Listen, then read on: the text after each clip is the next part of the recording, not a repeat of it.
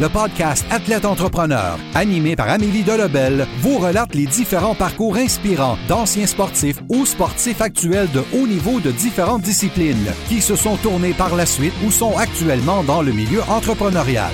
Des entrevues et reportages qui seront vous motiver à atteindre votre plein potentiel. Le podcast Athlète Entrepreneur. Des cheminements à découvrir.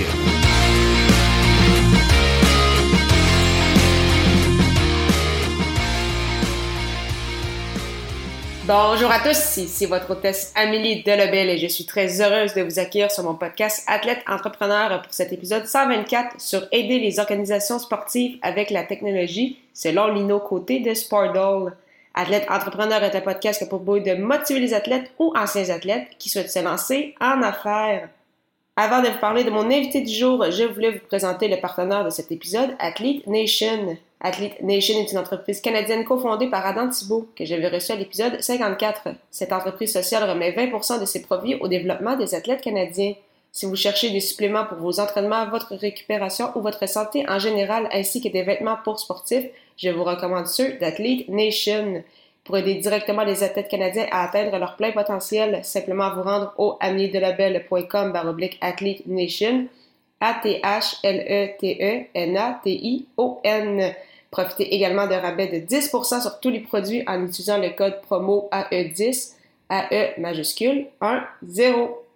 Pour cette émission, j'ai eu le bonheur de discuter avec Lino Côté, le président de Sportdoll, une plateforme fondée en 2009 qui a pour but d'aider les organisations sportives en leur proposant des technologies qui répondent à leurs besoins, que ce soit des organisations professionnelles ou dans le sport amateur. L'ancien gardien de but a vu son entreprise prendre de l'expansion au cours des 12 dernières années. Sans plus attendre, je vous laisse à cette entrevue. Bonne écoute!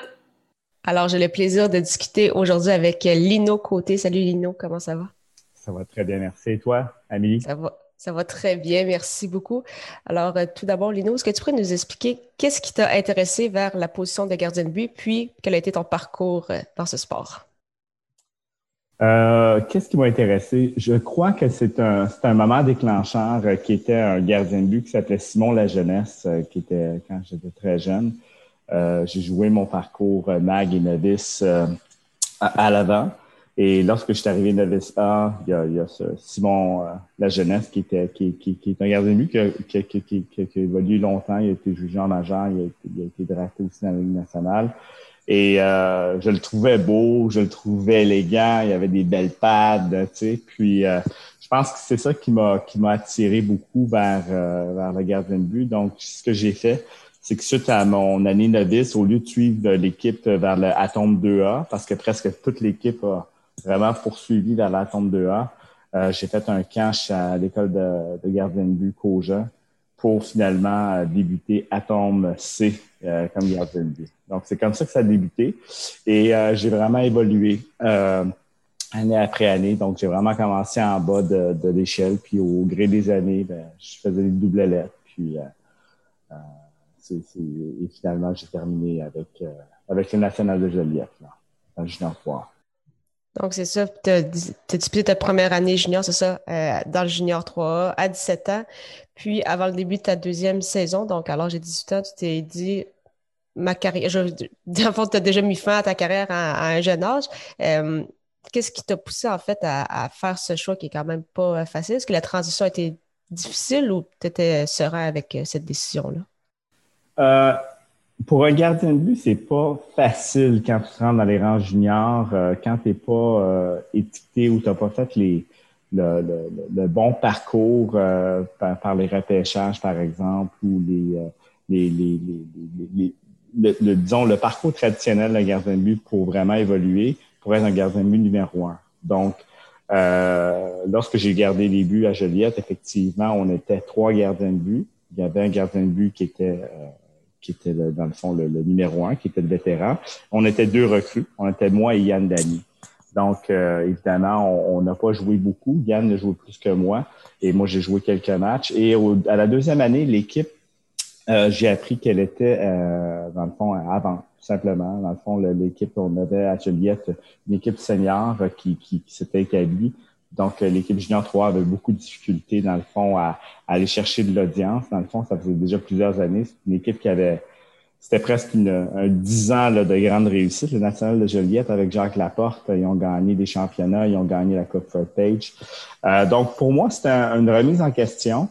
Puis, euh, c'est à ce moment-là que, que j'ai vraiment euh, mis de l'avant vers, poursuivi vers mes études et débuté ma petite compagnie de web dans le garage chez mes parents. Donc, c'est ça. Donc, rapidement, ça, tu as eu la piqûre entrepreneuriale. Puis, tu le disais, tu avais lancé une première entreprise. Par la suite, en 2009, ça a été euh, la fondation de Publication Sport, aujourd'hui euh, Sportdoll.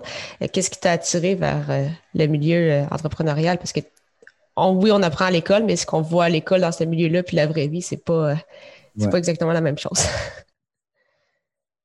c'est vrai, je crois, ce qu'on dit, qu'on ne peut pas apprendre à être entrepreneur. On l'est ou on ne l'est pas. Par contre, on peut devenir un excellent entrepreneur avec d'excellentes études ou avec des compétences ou même simplement avec la conviction de croire à un projet, puis d'y arriver, puis de s'entourer de bonnes personnes.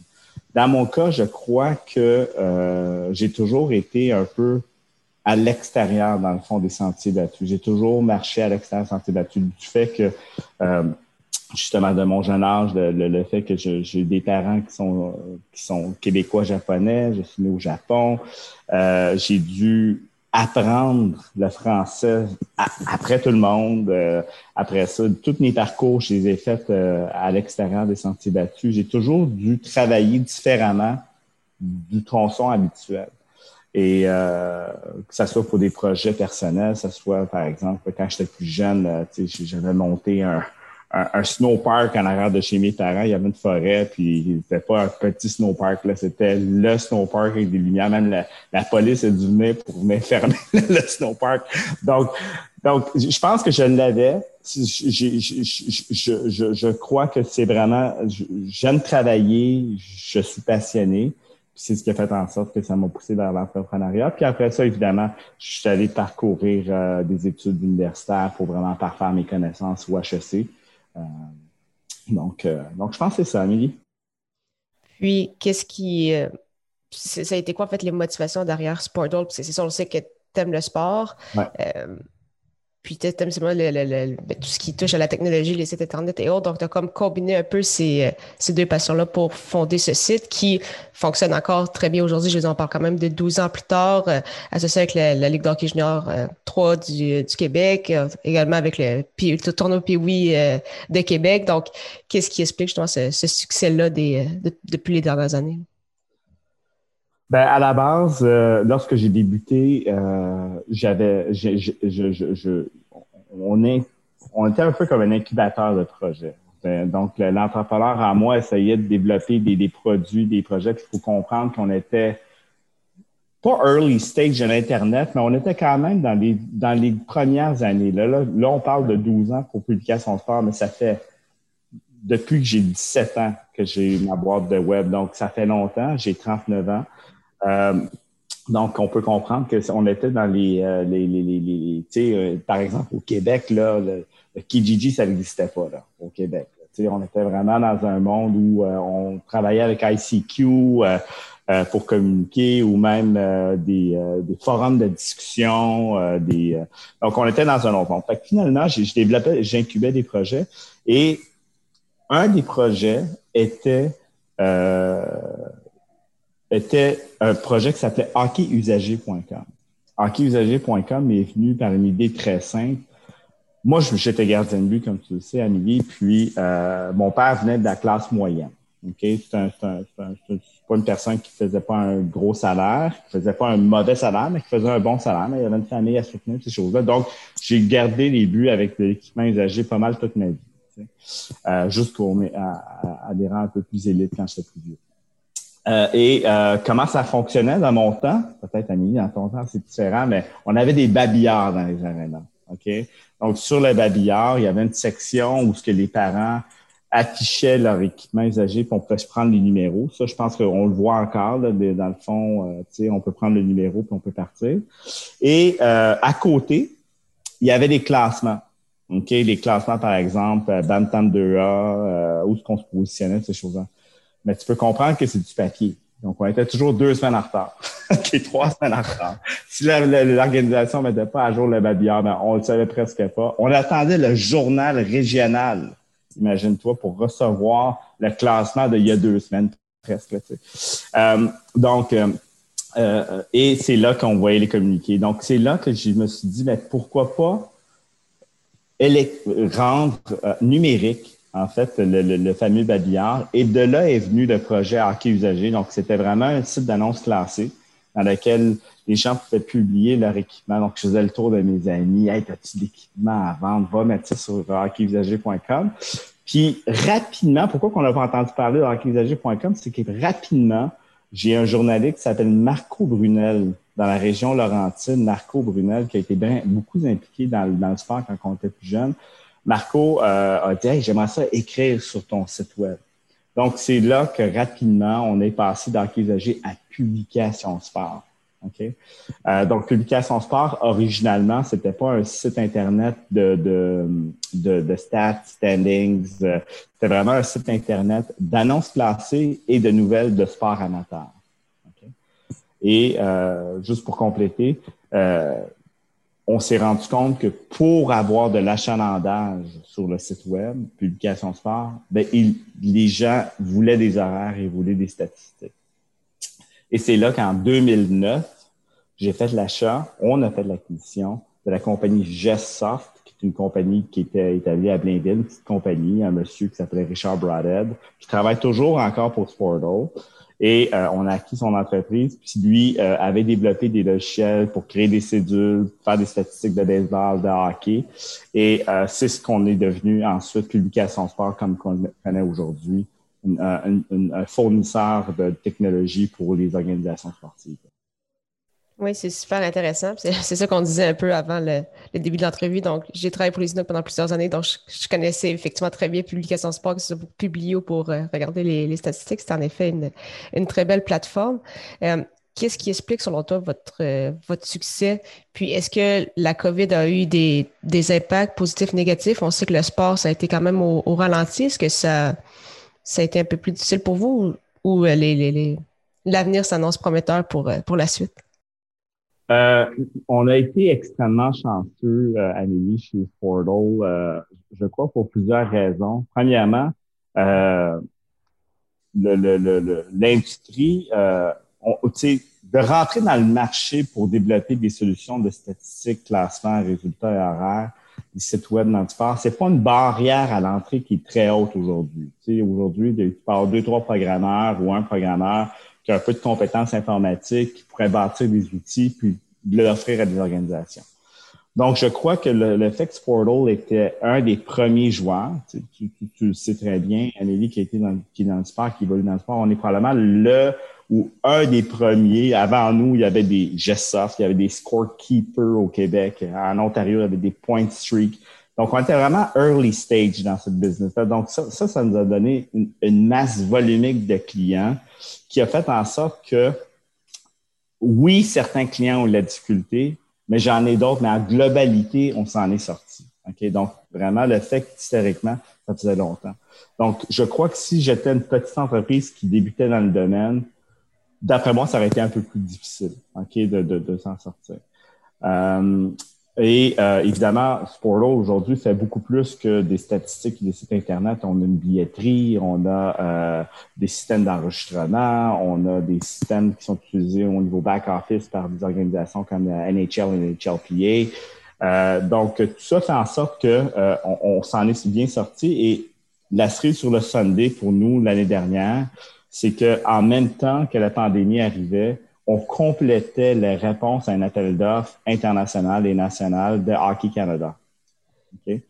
Et Hockey Canada, euh, on, on lançait un appel d'offres pour changer le système d'enregistrement national. Donc, ils appellent ça le HCR, Hockey Canada Registry. Donc, ils ont euh, lancé un appel d'offres. Avant, c'était une technologie qui était propriétaire, qui leur appartenait. Ça faisait plus de dix ans qu'ils soutenaient leur technologie. Et euh, suite à une consultation et euh, par appel à une équipe de consultants, ils sont venus à la conclusion qu'ils devaient aller vers une technologie SaaS, donc comme nous autres, donc en location d'une technologie. Et euh, c'est un appel d'offres qui était non négligeable. C'est les plus gros joueurs américains qui ont soumissionné, euh, des joueurs canadiens. Euh, et finalement, euh, Sporto a gagné l'appel d'offres en pleine pandémie. Donc, euh, donc ça, c'est un projet qui a fait en sorte que, d'une part, ça nous a fait un entrée de fonds important. On est tombé en embauche plutôt qu'en en, en, en, euh, euh, au lieu de faire des mises à pied, on est vraiment tombé en embauche avec des gens qui sont extrêmement compétents. Et en plus de ça, dans le fond, on, on s'est on s'est vu en fait devenir un joueur national d'un seul coup parce que la plateforme est, est obligatoire. C'est pas je désire utiliser parce que c'est Hockey Canada qui fournit. C'est si tu es une association de hockey mineur ou une organisation, que ce soit scolaire, que ce soit civile ou que ce soit élite, que ce soit du junior majeur avec la CHL, aller jusqu'à du, euh, à du, euh, à du scolaire ou du collégial, on doit absolument rentrer les membres dans le système. Donc, du jour au lendemain, à on est devenu un joueur national. Euh, donc, on a, on doit soutenir maintenant euh, 3500 associations et organismes sportifs à travers le Canada. On parle de 750 000 enregistrements. On a importé plus de 5 millions de lignes de données de l'ancien système à la nouvelle plateforme. Euh, donc, c'est euh, les 5 millions, c'est pas d'individus, là, c'est vraiment des, du data. Donc, c'est immense euh, comme, comme, comme achievement pour Sportal. Puis, on est justement en pleine implantation d'Hockey Canada au niveau national. Wow, en effet, méchant. Très, très beau contrat. Là, donc, ben, félicitations pour, pour ça. Puis, Là, c'est sûr qu'il va y avoir du travail à ce niveau-là, mais est-ce que vous avez aussi des, objectifs pour les prochaines années, d'autres technologies ou d'autres peut-être contrats que vous aimeriez avoir, peut-être vous étendre un peu plus même à, l'international? Bien, évidemment, pour nous, l'octroi du contrat d'Hockey Canada, c'est euh, un peu euh, lorsqu'on est allé rencontrer les gens d'Hockey Canada à Calgary, on, était dans le processus toujours de, l'appel d'offres il rencontrait les, compagnies, donc il y a des compagnies de Colorado qui étaient allées, des compagnies de Chicago qui étaient allées, nous qui étaient allés, d'autres compagnies. Euh, quand j'ai rentré dans, dans, dans, dans, le meeting, puis là, il y avait le comité de sélection qui était là, puis je leur ai dit, je dis, je veux juste que vous compreniez une chose. J'ai dit Sportal ou Publication Sport, Sportal, lorsqu'on a créé cette compagnie-là, l'objectif de 10 ans, c'était de vous avoir comme client. Donc, pour nous, l'achievement d'Hockey Canada, c'est un moment qui est, qui était un objectif en soi. Et là, c'est niaiseux ce que je dois dire, mais pour le moment, on n'a pas encore défini le prochain objectif de dans 10 ans. Là, le prochain objectif à court terme, pour les cinq prochaines années, c'est de devenir le joueur dominant coast to coast. Euh, on est déjà en train de travailler avec Hockey Canada pour que la majorité des ligues canadiennes utilisent nos systèmes de gestion de ligue, de statistiques, de classement, de résultats, d'enregistrement évidemment, parce que ça, c'est au niveau HA, c'est déjà fait.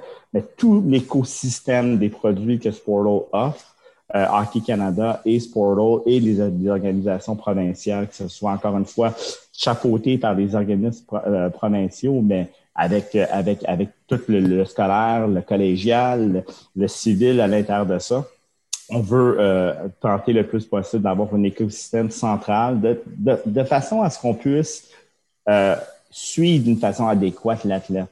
L'athlète qui fait une commotion cérébrale dans un match de tournoi, euh, étant donné que le tournoi utilise un système, puis la ligue utilise un autre système, ben, le kit va retourner sur la glace. Tu sais? Il n'y a pas de suivi de commotion cérébrale. On n'est pas capable de suivre l'athlète d'une façon convenable. On parle de suivi athlétique, ces choses-là. Donc, on, veut aller beaucoup plus loin. On est dans un ère de data. Donc, euh, la vision qu'on a pour nous autres, c'est de devenir le joueur national coast to coast. On est déjà en train de travailler, finaliser une transaction euh, qui va nous donner, je peux pas aller plus, de, te donner plus de détails, mais qui va nous donner une position dominante dans une autre province, comme au Québec. On va être aussi fort dans cette province-là comme au Québec. C'est une grosse province de hockey. Euh, donc, il y en a quelques-unes, donc ça peut te donner laquelle. Euh, puis, euh, encore une fois, c'est vraiment ça notre objectif, Amélie. Ah, mais c'est vraiment intéressant. C'est sûr qu'il va falloir suivre ça. pour terminer l'entrevue, je pose toujours des petites questions en rafale. Ma première, c'est quelle est la chose la plus importante que le sport t'enseigne? teamwork. clairement, d'être capable de travailler en équipe, puis de gagner, de perdre en équipe. Quel est ton plus beau souvenir sportif? Le tournoi de hockey de Richmond à Tombe 2B. Je crois que c'est le plus bel événement. Puis même, j'en parle avec des amis qui ont, qui ont, été, qui ont été joués euh, euh, junior majeur, qui ont joué dans l'East Coast League, qui ont joué en Europe, euh, qui ont joué cette année-là. J'avais Pascal Morancy, euh, Mario Joly, euh, euh, Jean, Jean-Philippe Blaude, il n'était pas là, mais Jean-Philippe était dans le 2A. Mais bref, les gars qui ont joué avec moi cette année-là, on se souvient de ce tournoi-là. Puis, quel serait ton meilleur conseil pour un athlète ou un ancien athlète qui souhaite se lancer en affaires? Pour un athlète qui, qui désire se lancer en affaires, ben, je pense qu'un athlète qui se lance en affaires, c'est déjà un, il y a déjà un bon, un, il y a déjà une bonne ADN. Okay? Si c'est un joueur qui a joué dans un sport d'équipe, justement, ou dans un sport individuel, donc il a passé à travers les moments de défaite, de, victoire, puis le seul conseil, c'est de dire ça a pris des années avant de réussir dans le sport ou que tes objectifs n'ont pas été atteints, tu as été coupé dans les camps d'entraînement qui étaient importants, mais dans les affaires, c'est la même chose. Il n'y a pas de secret. C'est d'y croire, de travailler, persister, s'entourer de bonnes personnes, travailler en équipe. C'est ça ce qui va faire en sorte que, dans le fond, euh, les gens vont croire en toi. Euh, puis si tu te lances en affaires, puis les gens croient pas en toi, euh, croient pas en ton message, ne te, ne te sens pas dans le fond, tu comprends pas ton client ou tu n'es pas into it, t'es mieux de pas te lancer en affaires. Vraiment, si tu veux te lancer en affaires, faut que tu comprennes que la première étape, c'est de t'entourer de bonnes personnes. Donc, déjà là, il y a une confiance qui se bâtit à l'interne. Mais après ça, pour que ton produit se mette sur le marché, il faut que les gens croient en toi et croient en ton projet. Mais c'est génial, un beau, un beau mot de la fin. Mais merci beaucoup encore une fois, Lino, pour euh, ton temps. Puis euh, la meilleure des chances pour la suite. Hâte de suivre tout ça avec euh. Merci beaucoup, Amélie, et toi aussi. Je vois beaucoup de belles choses pour toi aussi. Puis félicitations pour euh, euh, tous les efforts que tu mets. Puis on le voit là, que tu as, des grandes ambitions. Puis je te souhaite, dans le fond, une bonne continuité, puis que tu réalises tes plus grands rêves dans ce que tu fais présentement. Merci beaucoup, c'est vraiment apprécié. Merci beaucoup encore une fois à Lino Côté pour son temps et en souhaitant que vous ayez apprécié ce 124e épisode officiel d'Athlète Entrepreneur. Si vous avez déjà un podcast ou vous souhaitez en lancer un, je vous recommande l'hébergeur Blueberry que j'utilise également. Pour obtenir un mois d'essai gratuit sur cette plateforme, simplement allez au amenerdelabel.com baroblique Blueberry, B-L-U-B-R-R-Y. Merci beaucoup encore une fois pour votre confiance et je vous attends la semaine prochaine pour un épisode spécial.